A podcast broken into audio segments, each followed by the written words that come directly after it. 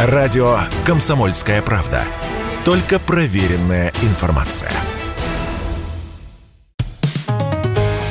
«Экономика» на Радио КП. Здравствуйте, дорогие радиослушатели! В эфире наш ежедневный обзор экономических новостей. И сегодня есть повод отметить удивительное, я бы даже сказал, невероятное событие.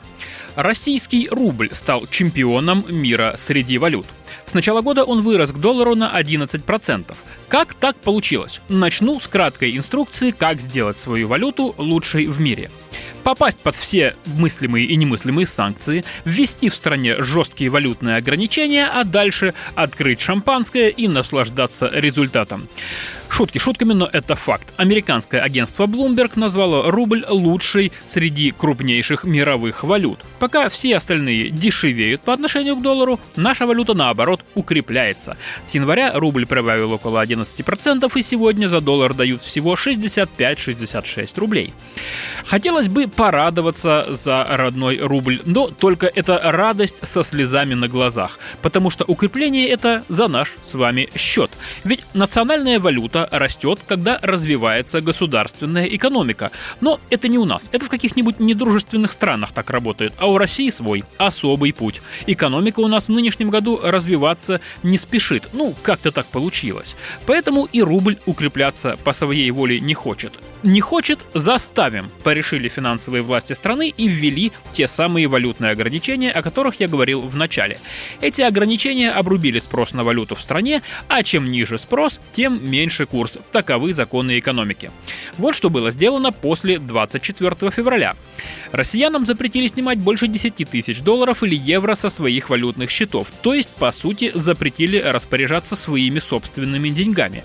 Ну ладно, не запретили, а ограничили возможность ибо нечего такими богатыми быть. Ишь ты, накопил больше 10 тысяч баксов, не иначе вывод капитала за границу замышляешь.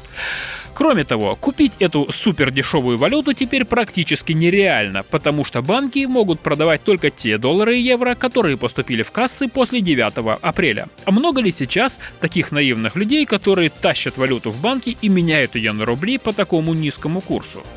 Заодно в России ввели ограничения не только для своих граждан, но и для иностранцев. Им запрещено продавать российские акции и облигации и выводить доллары и евро за рубеж, по крайней мере, если они представляют недружественные государства. В этом месте герой советского фильма непременно бы сказал «Говорят, курс не настоящий», и был бы абсолютно прав. Ну а теперь грустная новость. Все-таки у нас экономические новости, а экономика это не только радость и веселье. Поезд ушел. Компания Siemens объявила о решении полностью свернуть бизнес в России. В начале марта в немецкой компании говорили о том, что они приостановят поставки в нашу страну и откажутся от запуска новых проектов.